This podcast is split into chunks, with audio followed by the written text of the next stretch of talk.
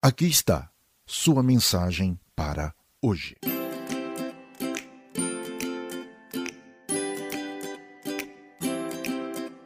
Quem não vem a Deus pelo amor, vem pela dor. Você já disse isso? Você ouviu esse ditado? Essa alegação revela que ou você vem por bem ou você vem por mal, mas você vem. Essa é uma calúnia demoníaca, uma mentira sem precedentes. Todo o Evangelho de Cristo Jesus revela como é com o amor divino pela raça humana que Deus busca atrair o ser humano pecador, rebelde, incrédulo. As mudanças motivadas pelo medo podem ser muito úteis.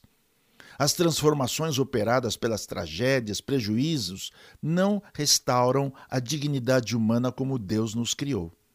O conhecimento do certo e do errado, do bem e do mal, são próprios da tragédia humana produzida pelo pecado, pela rebelião contra Deus.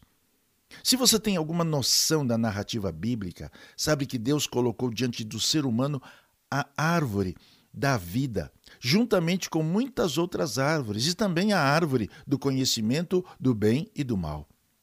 A vida é uma experiência maravilhosa, mas a morte é terrível. Quem se orienta apenas pelo certo e errado decreta a morte da intimidade com Deus Pai da vida.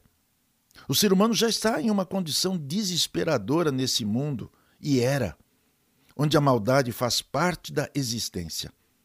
Somente a bondade divina nos mantém com vida nessa era de injustiça, criminalidade que o ser humano esperava controlar e ser como Deus.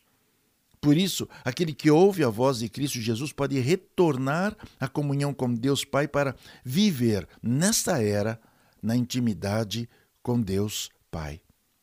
Não podemos negar que o sofrimento nos ajuda a perceber a real condição da própria humanidade. O sofrimento até empurra muita gente para a igreja, para a religião. Mas o que transforma o relacionamento do pecador com o Deus Santo não é o sofrimento, mas o amor que o Espírito Santo derrama no íntimo do ser humano.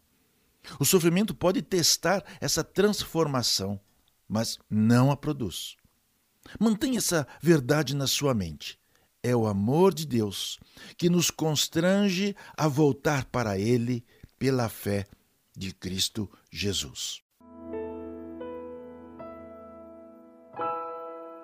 Converse comigo a respeito dessa questão em minha página no Facebook Mensagem para Hoje.